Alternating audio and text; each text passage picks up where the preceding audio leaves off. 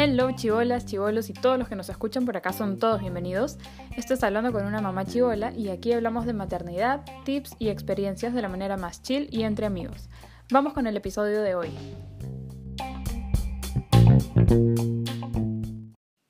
Hello, hola, ¿cómo están? ¿Qué tal su domingo?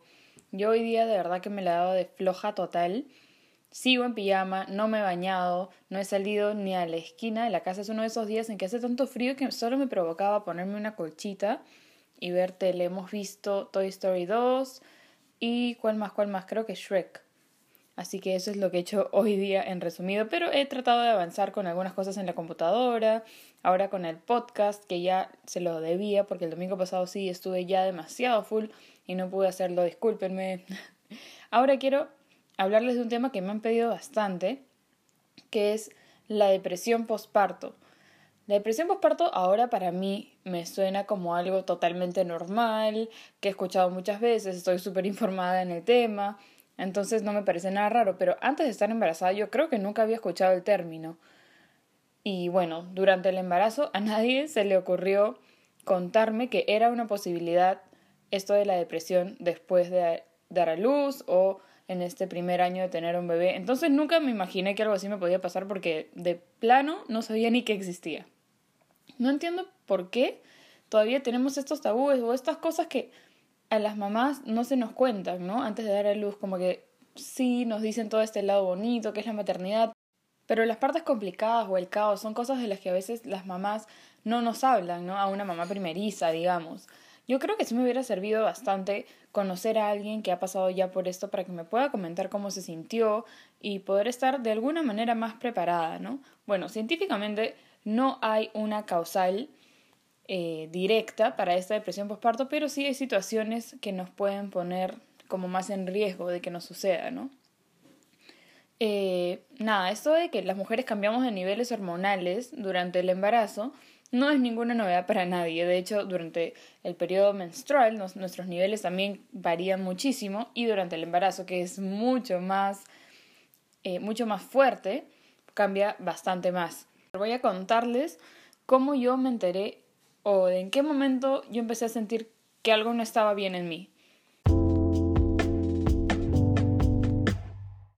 De hecho, es un tema del que no he hablado a profundidad con muchas personas y que me cuesta un poquito todavía, pero se los quiero compartir porque por eso mismo, ¿no? Por si ustedes ya han pasado por eso, que sepan que es algo normal, que no está nada mal con ustedes en realidad, porque es un desequilibrio hormonal, ¿no? Y si van a ser mamás, para que sepan que les puede pasar, o si tienen una amiga, ¿no? De qué manera pueden apoyarlas en este sentido.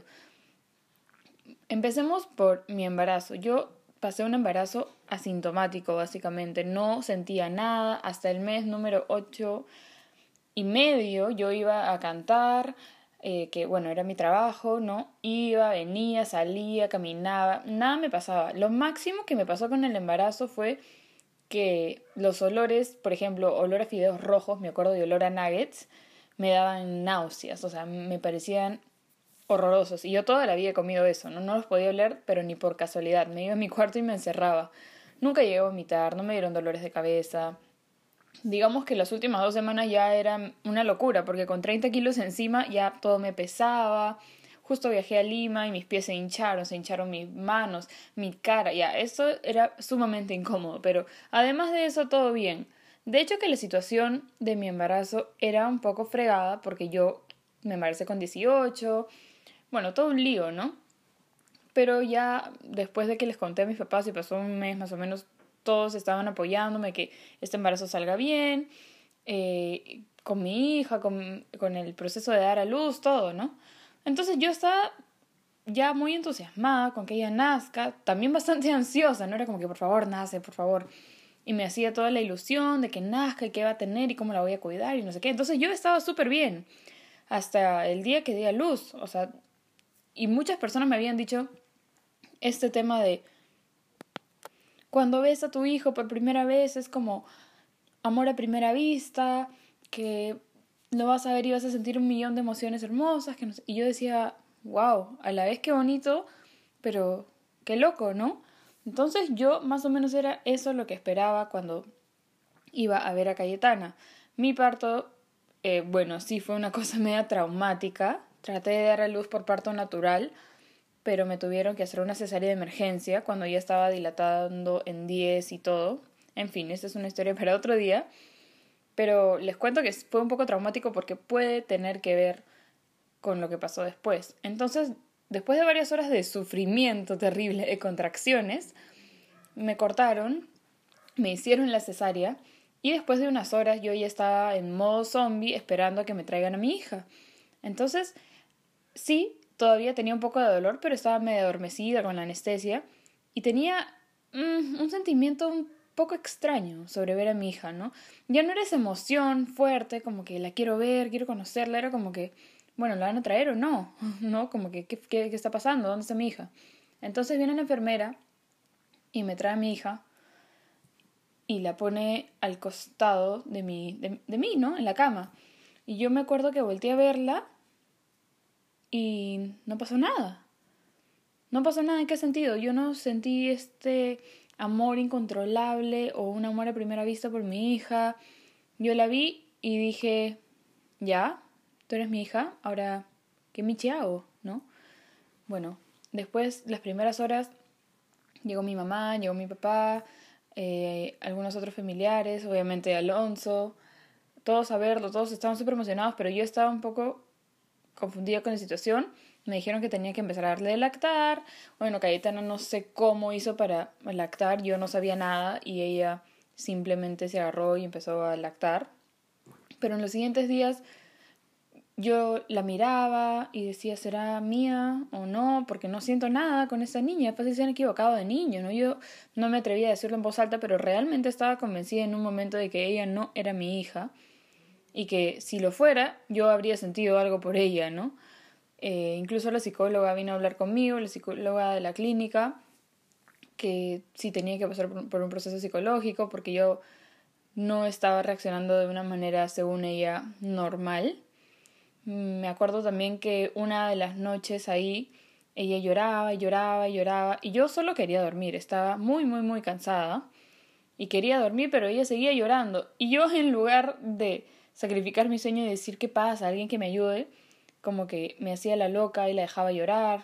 Tenía un desinterés total por la pobre Cayetana. De verdad que hay algunas escenas que me estoy acordando ahorita que no recordaba hace muchísimo tiempo. El día que salí de la clínica, me metí al baño a darme una ducha y me acuerdo que había un espejo. Entonces, cuando me metí, me miré en el espejo y me quedé en shock porque, claro, evidentemente no había vuelto a mi cuerpo antes de, estar embarazada, pero era una locura porque yo me veía totalmente hinchada, me veía como si todavía tuviera seis, siete meses de embarazo. Además que ese día me dio una alergia que me duró por lo menos un mes, una alergia fuertísima que le da a una en cada 500 embarazadas.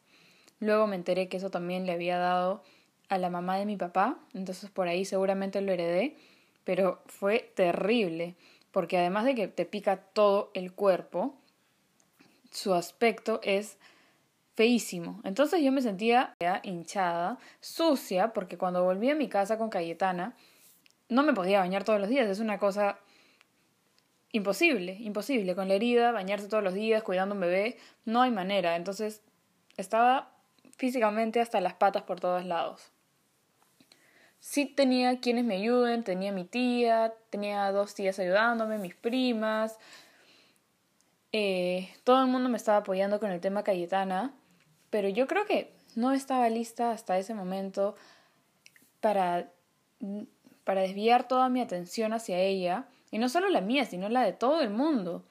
Persona que venía a visitarme con toda la mejor intención del mundo, eso sí, Obviamente me decía cómo está Cayetana, ya toma su leche, ya hace esto, ya hace lo otro. Y yo sentía, creo, o al menos yo sentía en ese momento que nadie me preguntaba cómo estás tú.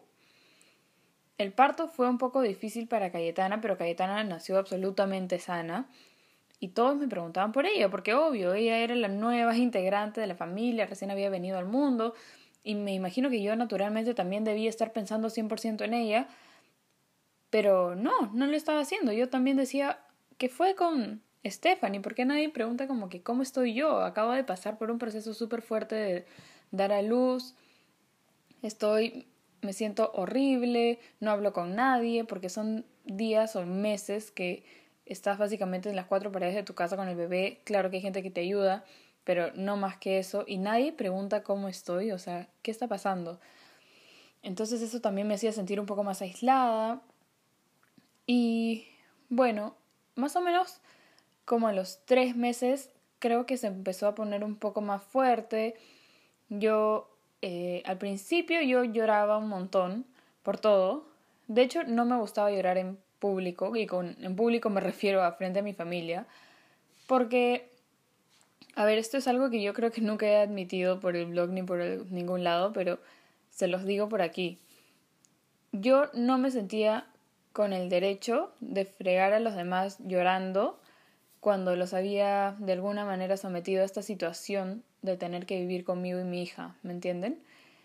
Todo se dio muy inesperadamente, lo del embarazo, lo de Cayetana y mi familia accedió a vivir conmigo y con esta nueva integrante de la familia, que era mi hija.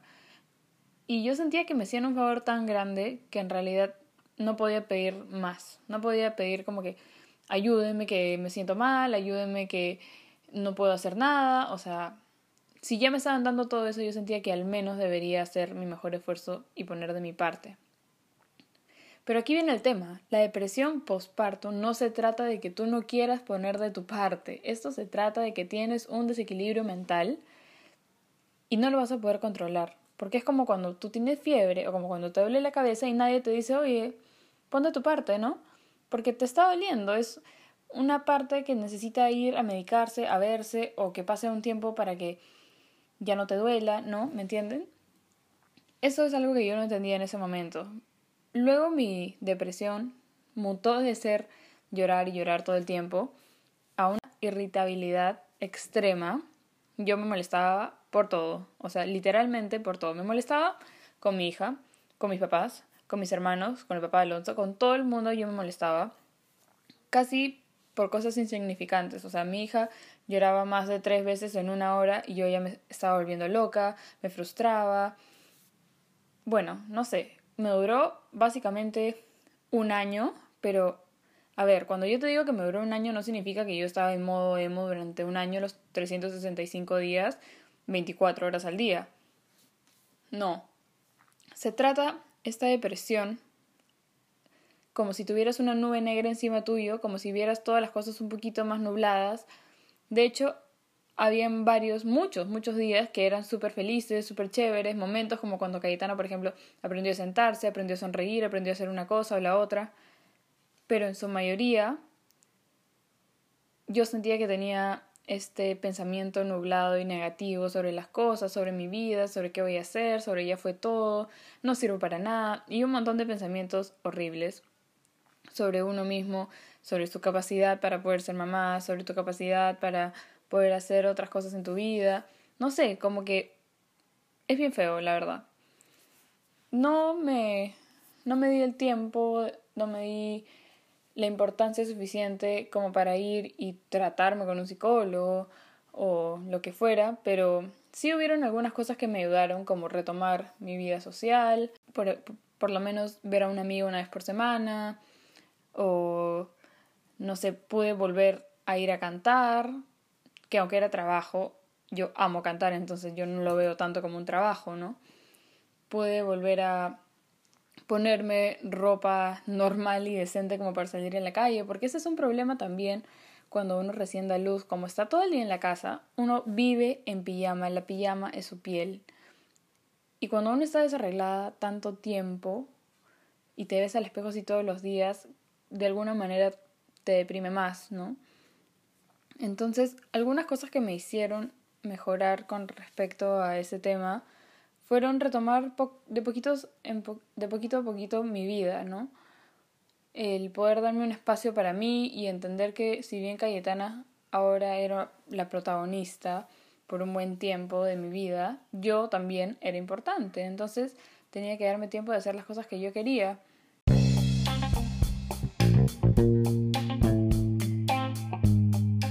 No te olvides que estás escuchando el podcast Hablando con una mamá chivola y me puedes seguir en Instagram como arroba una mamá chivola. Te dejo seguir. Pude retomar la universidad cuando Cayetana cumplió más o menos 10 meses o un año, gracias a toda la ayuda que me dieron mis papás. Eso también fue todo un tema, ¿no? Porque yo me sentía frustrada, hasta un poco, digamos, de celos, de esto ira contra Alonso, que por qué yo sí tenía que sacrificar mi vida, mi cuerpo, mi tiempo, posponerme tanto, y él más o menos que seguir con su vida como si nada, ¿no? Porque yo fui quien se quedó con Caetana, quien tuvo que pasar por todo esto, y claro, también nuestra relación en ese momento era una desgracia. Si yo les digo que andaba súper irritable, con él era eso por mil, o sea, que ni me hable, que ni me critique, que ni me diga qué hacer, porque ahí sí un total infierno. Con respecto a mi relación con Cayetana, todo esto fue un proceso, como les decía, en el inicio no fue una cosa de amor a primera vista, sino que yo poco a poco empecé a entender sus miradas, sus movimientos, sus llantos, qué cosa quería. Entonces, con cada cosa con la que lográbamos conectar y entendernos, yo sentía que nuestra relación mamá e hija se fortalecía. Pero yo sí sentía que ella me estaba conociendo a mí, yo le estaba conociendo a ella, cuando pasábamos horas de horas en este tema de la lactancia, yo le miraba, pensaba millones de cosas, sentía que por ahí nuestra, nuestra relación se iba afianzando y construyendo de a pocos, siempre de a pocos. Luego ya de un año que más o menos retomé mi vida, andaba más ocupada con mis cosas, con Caetana, pude organizarme un poco mejor. De verdad que todo cambió, poco a poco sentí que volví a ser yo y nada, ahora cuando retrocedo en el tiempo y pienso en Cayetana de recién nacida, digo, wow, ¿cómo pude haber perdido todo ese tiempo con ella? Realmente pude haber sido muchísimo, muchísimo mejor madre, pero también sé que eso me sirve para valorar ahora el tiempo que tengo con ella, que soy la persona que soy hoy día, gracias a las dificultades que también me han tocado pasar en ese sentido y que nada, yo veo ahora nuestra relación es increíble, a mí me encanta pasar tiempo con ella, realmente la friego también a menudo, grito cuando no quiero, pero uff, nos entendemos a la, casi a la perfección, creo. Ella sabe cuando yo estoy molesta, entiende cuando ya de verdad no puedo más y, y se va a su cuarto a jugar y me dice, ya, después, después te hablo. No sé, hemos desarrollado una confianza una amistad, una relación tan linda, tan fuerte, que es inexplicable, la verdad. Y, y sí, me, me duele un montón a veces hablar de cómo fue más o menos un maltrato, ¿no? Que yo hacía hacia ella, que no fue obviamente intencional, pero igual, igual me parece terrible todo eso que pasó. Pero estoy haciendo justamente este episodio del podcast dedicado a ese tema para que ustedes sepan de qué se trata, de qué me pasó a mí. Varias me escriben como que cuando he hablado ligeramente de que me pasó la depresión, me dicen, pero yo te veo súper bien, como que súper alegre, eh, y no me imagino que te haya pasado algo así. Yo tampoco, o sea, yo me veo ahora y definitivamente no soy la misma persona que en ese momento. Yo andaba súper negativa, eh, me molestaba con todo, era como una careta para disimular la tristeza me molestaba. Y no solo me molestaba, me ponía en modo iracunda total. Era una Hulk andante. la verdad que yo no sé cómo me ha soportado mi familia todo este tiempo. De verdad, no sé cómo. Gracias. Pero sí soy otra persona ahorita. Me siento ahorita genial. De hecho que me pongo de mal humor de vez en cuando, pero una cosa es el mal humor y la tristeza de cuando te viene la regla o porque algo en verdad te pone triste, que estar en constante estado de todo se me nubla, no puedo pensar bien, no me concentro, estoy irritada, estoy molesta, eso ya no pasa por mi vida. Ahora, este podcast tampoco es para traumar a las nuevas mamás ni nada por el estilo, si ustedes creen que pueden sufrir en algún momento de esto, si tienen familiares que han pasado por eso, tu mamá o tu abuela o alguien de la familia, es digamos que probable que también te suceda, si tu embarazo ha sido complicado, si la situación es difícil, puede ser, incluso si ninguna de estas aplica contigo, si tu embarazo es fácil, si tu familia te apoya, si nadie le ha pasado, a ti también te puede pasar. Que fue mi caso, ¿no? A mi mamá no le dio, mi embarazo digamos que fue fácil, no tuve síntomas, recién mi parto fue lo complicado, pero igual me pasó. Tienes que observar mucho cómo te sientes, eh, darte la importancia que merece a tus sentimientos, validarlos y hablarlos sobre todo, comunicarte con otras personas, con otras mamás. De hecho, que la primera semana, las dos primeras semanas vas a hablar con muy poquita gente porque estás tratando de entender que ahora eres mamá, que tienes a una persona a cargo y todo esto, pero sí es importante tener un grupo de personas en las que confíes totalmente y les puedas decir, oye, esto es lo que estoy sintiendo, es normal o me debería sentir mal por esto. Y estoy segura que hay muchas que te van a decir, no te preocupes, es parte de, tu aprendizaje como nueva mamá. Y eso te va a ayudar mucho, te va a ayudar a sentir que en verdad no estás loca, porque yo sí llegaba a sentir por momentos que yo seguramente estaba loca, porque a nadie le pasa lo que me está pasando a mí, pero no, no lo estaba, en ese momento no lo sabía, pero sí les recomiendo que tengan un grupo de mamás amigas, no tienen que ser necesariamente de edad, ¿no? Pueden ser tu mamá, una tía, una amiga de toda la vida, una prima, quien tú quieras y que siempre, siempre, siempre se den un espacio para ustedes mismas. Y no te digo que te vayas a un lugar súper chévere, a pasarla bien todo el día, Puede ser un espacio para ti leer media hora un libro, si media hora es mucho, 15 minutos, hablar con una amiga que venga a tu casa y se tomen algo en una tarde, algo así, no tiene que ser muy complicado, puede ser algo sencillo, pero que sea una, un tiempo para ti, ¿no? Bueno, ya las dejo, no las canso más. Eh, espero que les haya servido, que lo puedan compartir con alguien que lo necesite y que puedan etiquetarme en sus stories para repostearlas. Gracias por escuchar. Hasta el próximo domingo de podcast. Chao.